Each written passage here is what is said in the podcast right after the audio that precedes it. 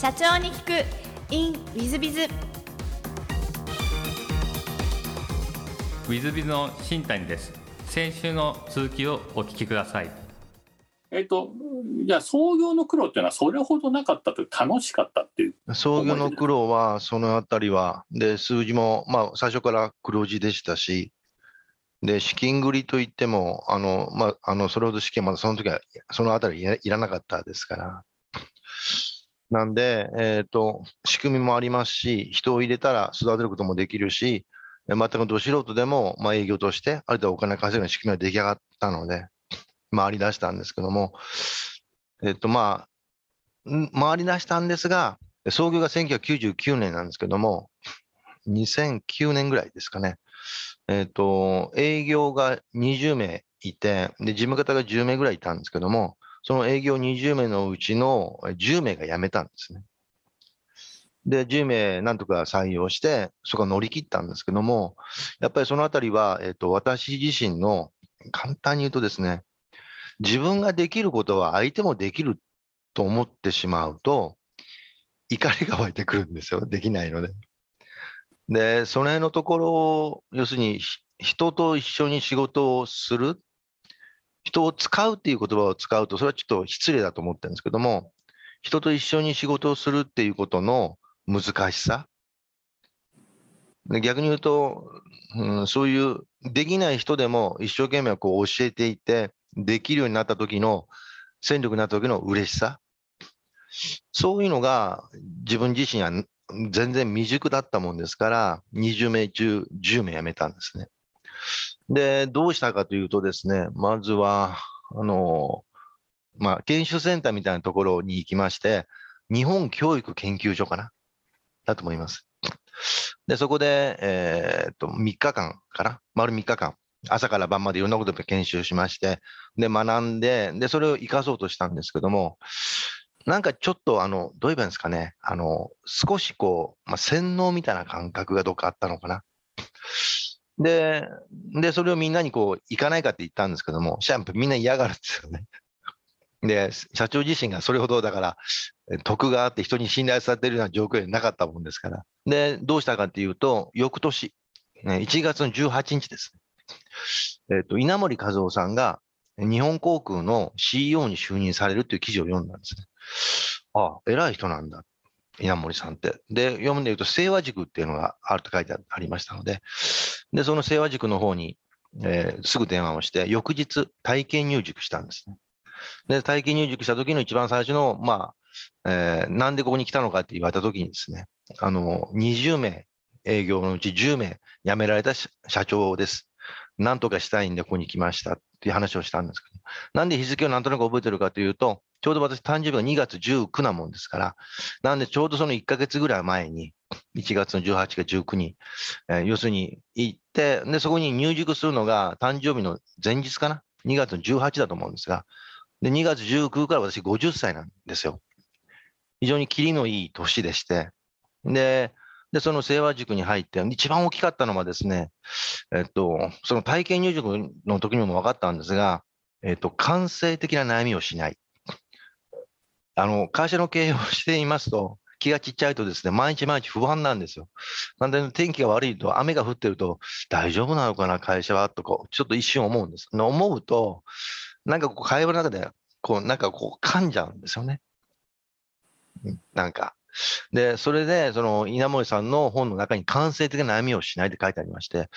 いやいや、えっ、と、京セラを作って、KDDI を作って、で、日本航空の CEO に就任されるような偉大な経営者の方が、えー、感性的な悩みをしないって文章を入れてるっていうことは、そういう偉大な経営者の方も、その感性的な悩みをすることがあるんだな。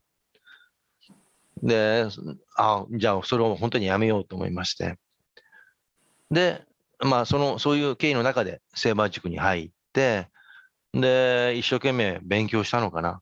確か生き方っていう本がベストセラーになった時だと思います。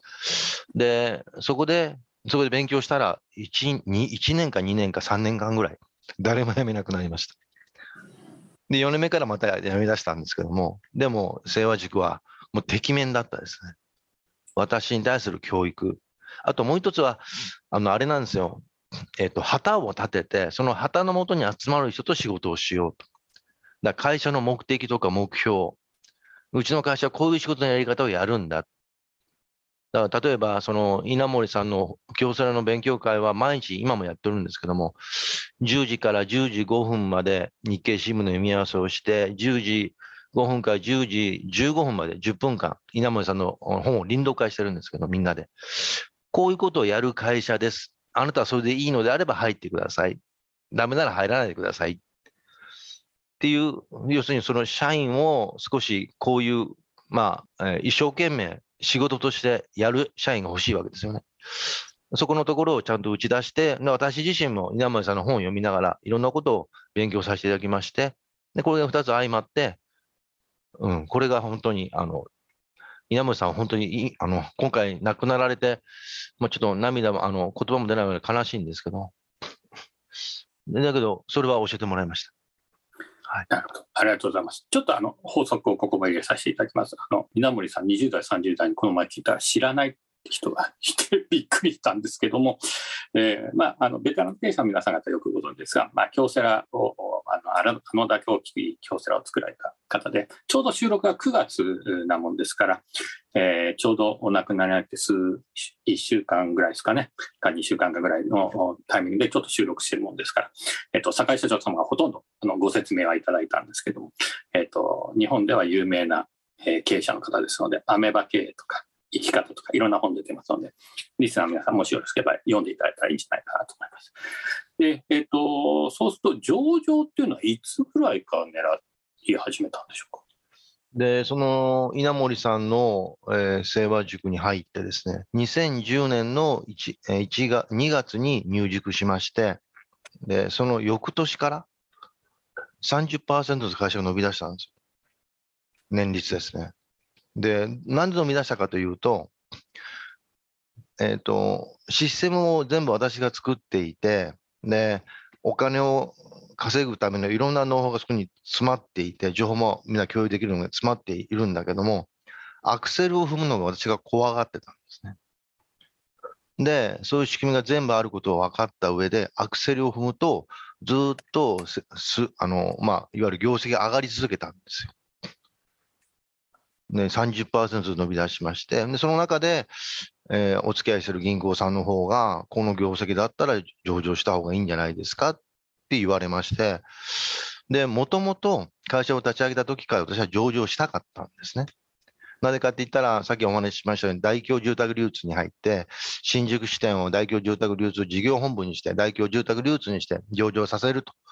いう意味でははなあ来たんですけども、バブルが崩壊して上場できなくなったんですよね。で、その時に悔しかったもんですから、うちの自分の会社を立ち上げた時に、えー会社を上場したいと思っていたんですけども、うん、でも、まあもちろん上場なんてまだまだ先の話だろうと思っていたんですが、どうも、えーまあ、うちの業績を見た、えー三井住友銀行だったかな、の方がそういうアドバイスがありまして、いや、できるならやりたいよっていう話で始まりました。なるほど。上場に向かってのご苦労なんてございましたでしょうか？いろんなことがありましたけどもね、あまりその先ほど言ったシステムの方もずっとありますし、でいわゆる在庫の方も、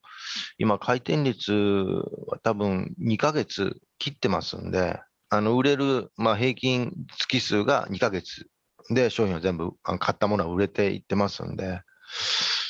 あまり苦労らしい苦労はなかったんですが、例えばそうですね、これがありましたですね。あのフラット35の不正利用ですね、不動産融資に関して。あとは、かぼちゃの馬車で、あの、まあ、えっ、と、銀行融資で不正な融資があったんじゃないか。で、この辺の中で、あの、不動産業界、ちょっと逆風が吹くことがありまして、それはちょっと苦しかったですね。まあ、それ以降、また、あの、20%、30%ずつ伸び続けて、今も伸び続けてますけども、という感じです。ありがとうございます。えっと、そうしましたらですね、ランドネット様の事業内容、宣伝がてらちょっとご説明いただきたいんですが、どんな事業をなさっていらっしゃいますでしょうか？はい。えっ、と、ちょっと他の不動産屋さんと違いまして、えっ、と、まず、えっ、と、日本全国の、えー不動産を扱いたいと。で、全国の不動産といっても、不動産いろんな不動産がありますんで、まず区分のマンションを全部扱いたいと。で、北は、えーまあ、網走かと言いますが、実はまあ札幌からだと思いますが、で南は実は石垣島まで、すべての不動産の情報を手に入れて、その不動産に、えーアプローチしております。で、どういうことか。で不動産持ってる方であれば、不動産売りませんか？で、まあ、持ってる方でも不動産買う場合がありますんで、不動産売りませんか？買いませんか？あとは賃貸管理ですね。の方うちにお任せ願えませんか？あとリフォーム、リノベーションしませんか？で、最近は、あの、なんか住宅が余るということで、空き部屋も増えてるもんですから、解体しませんか？というところも考えたいなと思ってますけど、要するに、まず膨大な不動産の情報を集めて、で、不動産に関わる、まあ、いろんな要望に応えられるか応えられないかということを、えーお客様に全部と通って、あの、まあ、で、その上でその要望に応えられるような仕事をしていくという、こんな感じですね。なんですが、今のところは区分のマンションの売買ですね。買い取ってリフォームして販売する。買い取って、えっ、と、有利なローンをつけて、または買い主さんが、えーまあ、なんですかね、貸し担保責任というんですけども、なんか壊れてないかとかですね、水漏れがないかとかですね、そういうものをうちの方で保証した上で買ってもらうとかですね、そういう買取販売、これが今のところ事業のメインです。で、あとは買取リフォーム販売ですね。感じですか。で、そこに、えっと、当然、あの、不動産を、えっと、まあ、買って、で、あ、これもですね、当社のは不動産を住宅とだけ考えてるわけじゃないです。お金を生む資産ですね。と考えております。で例えば、あの、まあ、ご自宅であったとしてもですね、今人生100年時代なので、どうでしょう、60ぐらいになったらもうお子さんたち大体独立しちゃいますんで、広いお部屋必要なくなっちゃいまして、人に貸すのか売却するのか、また買い替えるのかですね。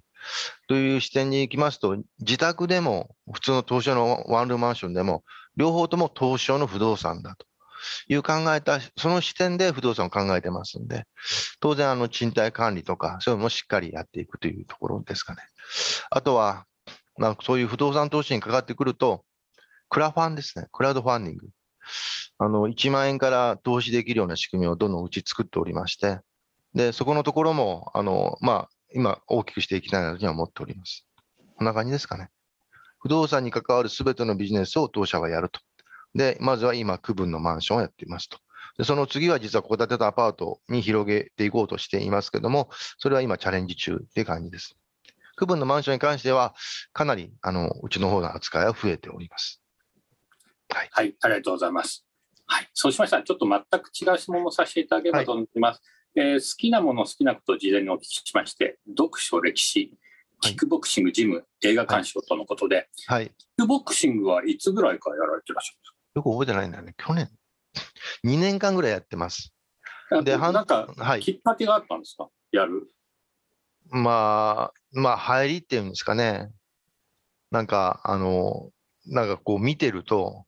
武道なんかやりたかったんですよ。で、柔道とか剣道とかあるじゃないですか。もう検討してみたんですが、全然違うのもやってみようかな。で、まあ大学の時に、要するに、あの、突然モダンダンス始めましたけども、それと同じような感じで、うん、ななんかテレビドラマかなんかで女の人がなんかにあの襲われた時にキックボクシングジムに行っていたんで、蹴りが入って男の人は大事なところを蹴られちゃって動けなくなったっていうのものを見たことがあるんですけど、それで一回、あの、乃木坂にあるですね、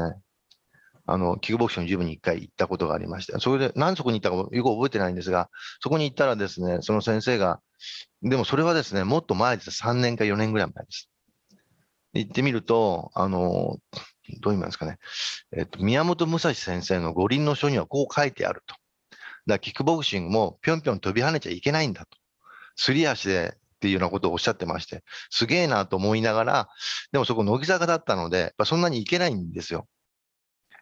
で、ところが、えー去年か一昨年ぐらいにですね、あの、いろいろ探してみると、池袋にも、あの、ジムがあったんですね。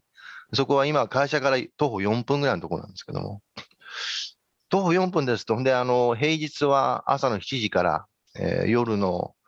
11時まで。で、土日は、えーっと、朝の7時から夕方の6時まで。で、そこはあの、お盆とか土日祝日関係ないんですよ。平日はこう、土日はこうという、そういうスケジュールで、で、会社が4分のところなので、朝もやって、夜も遅くまでやってますので、そこに通い出してから、だんだんだんだん、こう、ハマってきまして、で、半年目ぐらいに、プライベートレッスンを受け出したの、週に1回。それで余計ハマりまして、ジャブ一つ、ストレート一つも体の動かし方で、ちょっとした、あの、なまあ、5ミリぐらいの脇の開き方によってパンチの色が全然違うんですよね。そういうのを先生が教えてもらいながらやり出して、ハマってきた感じですね。で、まあ、ちなみに、あの、この前の日曜日初めてマススパーリング。あの、スパーリングってのはまあ本気で打ち合いをするんです。マススパーリングもその軽く打ち合いをするんですけども、それとも結構痛いんですけど、えっと、それもあの、その乃木坂に行ってる時も、あの、週に1回か2回ぐらい行ったことあるんですが、あまりこう、ななんですかね、ちょっと痛かった思い出しかなかったんですけども、今回はたまたまその近くで、そのジムにもう2年間通って、実は私ほとんど毎日行ってるんですよ。週6日ぐらいは行ってますんで、そうすると友達もできて、先輩もいて、で、タイのキックボクサーだった、あの、プロのボクサーだった方もいらっしゃいまして、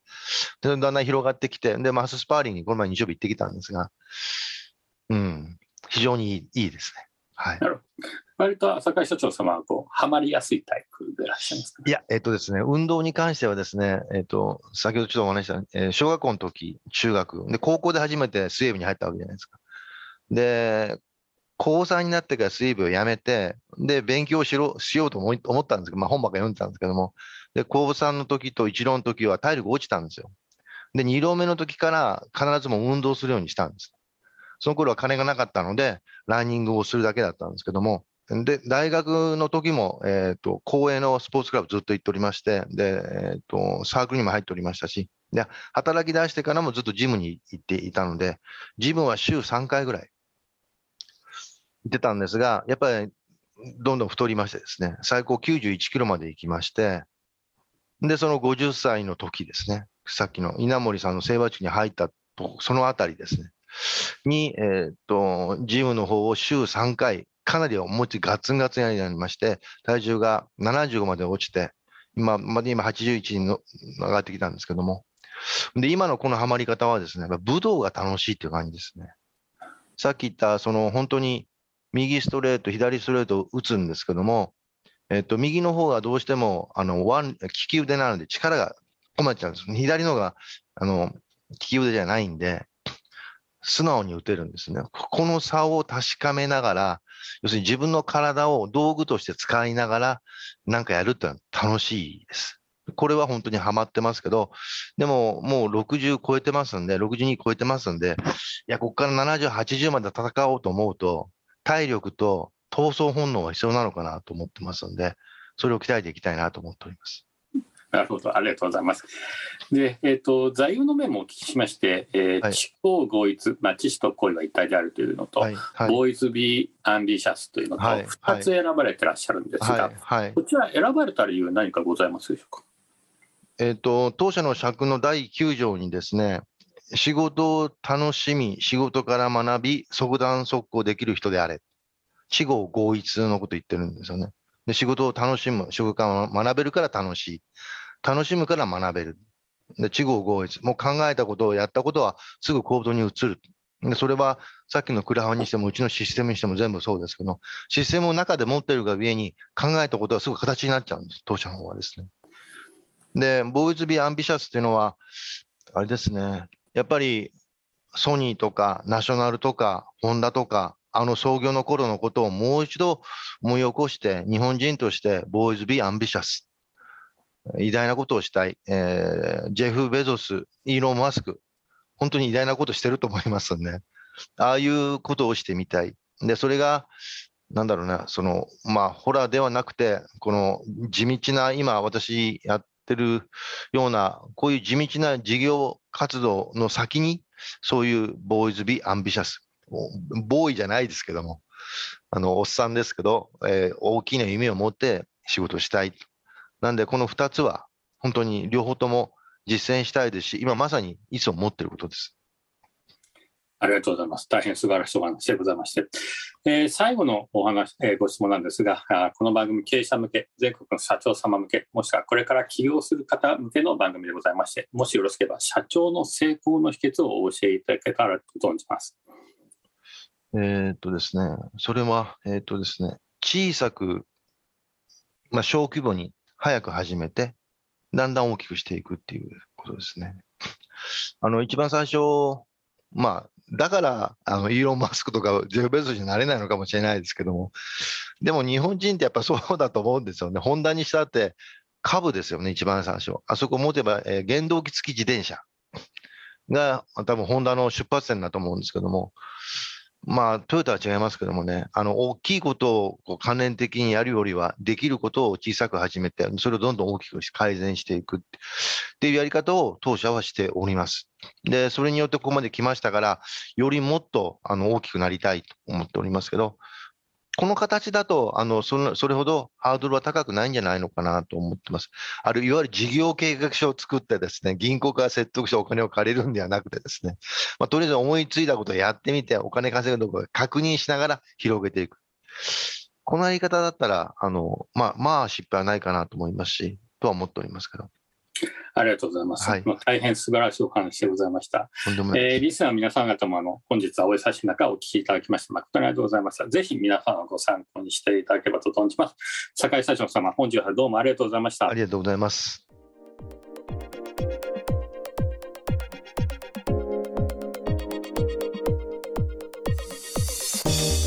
本日の社長に行くインウィズが、えー、上場企業のランドネット様の社長様ですね、大変すごい業績ですので、多分ランドネットさんの IR とか見ていただいたら、うわおっていう感じの数字だと思います。で、まあ、大変、坂井先生さん、もともと頭がよろしいんでしょうね。ですんで、えっ、ー、と、理系能だし、システムを急にやってできるんだし、まあ、弁護士の試験も司法試験も確率まで受かっているというのは相当のレベルですので、本物レベルですので、やっぱりもともとがあのしっかりされてらっしゃる。さらにあの学ぼうとされてらっしゃるところも本当にすごいですね。清和塾の話もそうですし、えー、常にこう何でも学んでいくこと、そのキックボクシングの話もそうですし、えー、終わった後ちょっと話してた。映画も大好きでなって話もされてらっしゃいましたんで、えー、何でも学んでいこうという、その、すごいそのバイタリティのある社長様でいらっしゃいまして、私もああいう社長様になりたいなと。ぐらい素晴らしい社長様でございました。まあ、ぜひ皆さん方もですね、えー、キックボクシングをやって体力をつけてかどうかは分かりませんが、えー、体力つけて、えー、一生懸命楽しく仕事をしていって大きな企業を作っていっていただけたらな素晴らしい企業を作っていっていただけたらなと思っております、えー、本日の社長に聞くインウィズ・ディズはここまで。また来週。3分コンサルティング。i z b i z が社長の悩みを解決。本日の3分コンサルティングは G 様海外 EC 進出コンサルタントをやってらっしゃる方です。30歳だそうです。経営ノートをよくチェックさせていただいてます。ありがとうございます今回私も相談させていただけばと思いメールいたしました私はそれまで勤めていた会社から昨年独立をしてえ中小企業の皆さん向けに海外の EC サイトへの進出サポートをする事業を行っています売上の数パーセントをフィーとして受け取る契約形態にしているため、サポート企業の売上がそれなりの規模にならないとなかなか売上にならないという状態が続いています。相続にサポート先を30社まで引き上げたいと思っています。現在は5社です。あまり反則にお金をかけることもできない中、見込みの発方法にご教示いただければありがたく存じます。よろしくお願いいたします。えっ、ー、と、いろんな方法ございます。えー、弊社ではビズオンというビジネスマッチングアプリを無料でやってますのでそこで、えー、1日5人紹介しますので、えー、お互いに興味ありになりましたら、えー、オンライン等で面談していただくみたいになっておりますので最大え、5人かける30日で150人と会うことができますので、え、そんなの使っていただいてもいいと思います。それ以外にも、ビズオン以外にも、ライバル社でイエンタとレカリンカというビジネスマッチングアプリありますので、そういうのも使っていただいていいと思います。あと、交流会というのがですね、ズームでも、え、リアルでもあります。弊社も毎月1回、ズームの交流会やっております。そこに顔を出して何人かとお会いしていく。もしくはリアルの名刺交換会に行って名刺交換していって宣伝をしていくみたいなのもいいと思います。ただこれだと効率が悪いですので一番のおすすめはセミナー営業ですセミナーを Zoom か何かで開催しそしてそのセミナー営業後、え、セミナー後無料で経営相談に乗っていくそして無料の経営相談に乗っていくと10社に1人がクロージングできていくみたいな仕組み作りをきちっとしないとどんなに多くの人に会ってもどんなに、えー、何でしょうニーズのある方に会ってもクロージングはできませんですのでセミナー営業という方法を1回勉強し仕組みを作りそして例えば10%とか20%の確率でクロージングできていくみたいなのを確立したらあとは集客するだけで30社まで行くとこういうことになりますですのでまずセミナー営業の勉強をしてみてはいかがでしょうか。まあ、弊社 WithBiz ではあ月間200本のセミナーをやっております。まあ、全部見ろとは言いませんが何本か見ていくとセミナーって何なのかが分かってくると思います。えー、無料で200本どれも見れますのでぜひ見ていただければと思います。またその見ていただけから、えー、どういうふうなセミナーをやるとクロージング数が上がるか研究していただければと思います。でさらにそのクロージングがある一定になったら動画を、えー、YouTube に上げてその YouTube から、えー、無料相談に乗ってくるみたいなのもやってもいいと思いますそうすると当初10社だったのが月間30社なり60社になるとスピードが上がっていって30社まで、え、スピーディーに行くんではないかなと思います。またセミナーの集客方法は例えば Facebook の友達を5000人してそこに一人一人こう参加しませんかってやってもいいですし Facebook 広告は500円からできます、えー、もっと言いますとえー、その5,000人の方々に面談どんどんしていってその人たちのお知り合いを集客していただいても構わない。先ほど言ったビゾーンというビジネスマッチングアプリや Zoom の交流会、えー、名刺交換会に出てそこからお友達を紹介していただいてセミナーに参加させるみたいなこともやってもいいかもしれません、まあ、セミナー集客はありとあらゆる手段をやっていいと思いますまたセミナーのポータルサイトというのが世の中には、えー、45個ありますので無料で載せるなり、まあ、実際にお金かけて宣伝するなりして集客しても構わないと思います。えー、とにもかくにもセミナーというのをまず確立をしそしてある一定確率でクロージングできることが仕組み化できたらありとあらゆる手段でなるべくお金をかけずに宣伝をしていくというのをやられたら結果的に30社までいくんじゃないでしょうか。えー、この辺は私どもプロでございますので私自身もセミナー講師として Zoom でライブで喋ってみたり動画を撮って、えー、実際に流して15%のクロージング確率で進んでいるものもございます、まあ、そういう意味ではこの辺のノウハウをお教えすることもできますので何々とご相談いただければと思います。えー、お聞きになっている方々すべての方々に無料経営相談を承っておりますので何なりとご相談いただければと思います。ぜひ頑張ってえー、儲かるようになっていただければと思います、えー、本日の3分コンサルティングはここまで。また来週。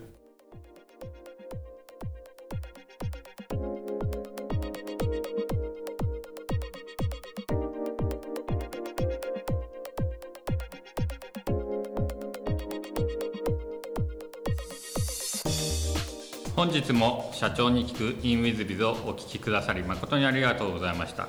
えこの番組は2017年1月から毎週配信を続けております。